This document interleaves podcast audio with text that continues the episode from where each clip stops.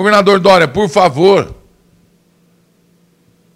fechar restaurante, fechar bar, lanchonete, banca de jornal, sapataria. Você está fechando os únicos que atenderam o seu apelo e fazem o protocolo corretamente para evitar contágio. Todo restaurante que eu conheço tem separação de metros de mesa, limite de público atendido, muito álcool gel, uso obrigatório da máscara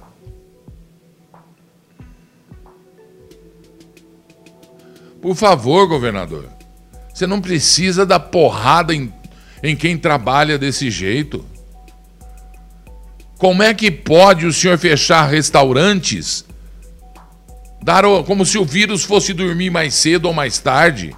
Como se o vírus não entrasse e não atingisse pessoas em supermercado, em hospitais, na feira, no transporte, nas repartições públicas na polícia, nas companhias aéreas, nos aeroportos, nos postos de gasolina, fechar restaurante, fechar bar, fechar lanchonete, fechar, fechar quitanda. Governador, Todos são iguais perante a lei. As medidas, eu, até entendo, o senhor quis evitar aglomeração. Que aglomeração que se depois o senhor manda um, um ônibus lotado com gente entupida, um encostada na outra. Coitado da Maria, vem trabalhar com metrô entupido, trem, CTM, cheio de gente encostando e dá licença e, e, e vendedor ambulante. E, pelo amor de Deus, não há necessidade praias lotadas. Ah, mas você viu? Nós metemos. Não, mas isso, meu Deus do céu. A coisa é grave, gravíssima. Cientificamente foi provado que se ficar em casa, lockdown salva vidas. Não foi, governador. Pelo contrário, está em Nova York o exemplo. O nosso exemplo, lockdown que o senhor fez, aumentou em vez de diminuir. Eu também não concordo com esse negócio de não, tem que ser o, a imunização rebanho. Imunização rebanho para as negadeiras, não sou boi, pô. Tudo eu, eu entendo tudo. Mas a minha gente tem um, o mesmo direito não devia nem estar falando isso. Olha que vergonha, meu. Nós não podemos impedir o trabalhador de trabalhar. O trabalho salva vidas. Se fizermos conscientemente, o problema é a guerrinha de braço, governador. Não precisa. Vem junto com a gente, vem, vem, vem para a galera, governador. Vai para o povo e veja a ansiedade e a, o desespero dessa gente fechando lojas, restaurantes chiques. E eu falo não só para o governador de São Paulo, eu estou falando para 27 governadores.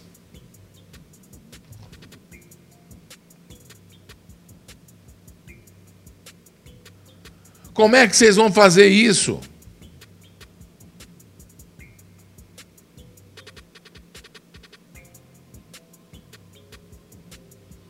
Como é que vai impedir quem vai pagar o aluguel do estabelecimento? Ele fica sem, sem é, crédito e o dono do, do, do imóvel fica sem o aluguel. E aí não tem dinheiro para comprar o arroz ou o leite para a criança, para a mulher, vai falar. Meu Deus! E fora isso, governador, 90% de aumento IPTU em São Paulo.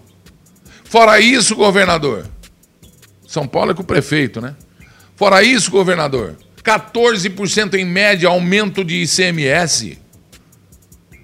Sobretaxa carne.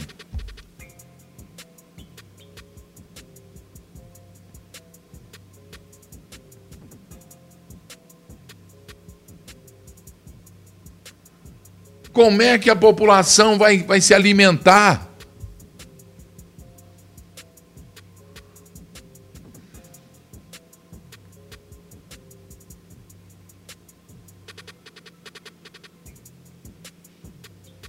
O preço de tudo subindo, minha gente. Pagava uma lata do leite, que eu consumo pouco leite, eu uso leite em pó no café, por exemplo. Pagava acho que 10, 12, 11 reais. Ontem eu paguei 18 reais, 17 não sei quanto. É pornográfico isso, gente. Isso é isso é traição à pátria.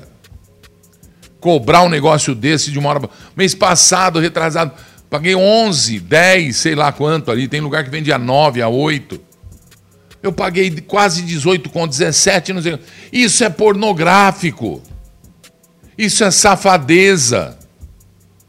O boi é o mesmo, a vaca é a mesma, o leite é tirado do mesmo jeito, a, a, vai para a indústria para desidratar, é a mesma, mesmo, mesmo custo, é mesmo não sei o quê. Meu, ah, governador, como é que faz, governador? Ah, primeiro a vida. Vão morrer desnutrido. O povo vai morrer sem ter é, é, alimento sem ter trabalho. Tiramos a, a dignidade de um povo assim. Quando eu sei que tem, e eu tenho certeza disso. Gente, eu fiz universidade, eu sei. Existem estudos sociais para a ocupação e manter o povo com o corpo e a mente sãos. Nós estamos tirando o direito da minha gente, da população brasileira, da população de São Paulo. Estamos tirando o direito à vida.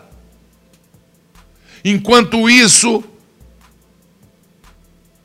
os nobres do Supremo, os 11 da Liga da Justiça, batem asas, invadem as atribuições, destroem sonhos e esperanças, criam um clima de impossibilidade. O presidente do Brasil não consegue governar o país. Tiraram dele o poder executivo. Impediram ele de fazer as coisas que normalmente um presidente de país, um executivo faz. Apesar dos esforços, virou uma guerra imunda, uma guerra civil uma guerra civil sem o uso da pólvora e da bala, mas com derramamento de sangue, porque a contra-informação, os imundos que lutam contra o Brasil não é contra o presidente, que foi eleito 80 milhões elegeram presidente e apregoam agora o ah, eu votei nele, mas me arrependi, ou estou decepcionado. Isso aí é uma campanha subversiva. Isso é uma campanha de comunista. Isso é campanha de quem quer pegar de volta o poder para continuar mamando na teta gorda, porque nós somos um povo acovardado, um povo bunda mole, que nós somos roubados na nossa frente e não fazemos nada. Torcemos para que o ladrão seja preso o ladrão é preso, permitimos uma manobra, um bli-bli-bli, um blá-blá-blá, uma coisa absurda, o ladrão é solto, continua gastando horrores no dinheiro do povo.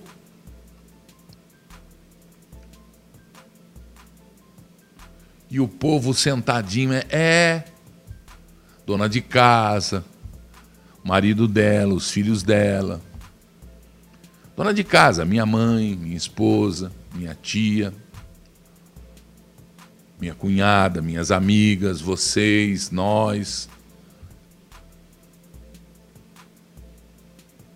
Tem que ter movimento pacífico, ordeiro, democrático, mas volumoso. E sabe o que acontece? Nada, não tem volume. Mas nós queremos um Brasil ordeiro, não queremos? Queremos. Só que desse jeito nós não vamos ter ordem e nem progresso.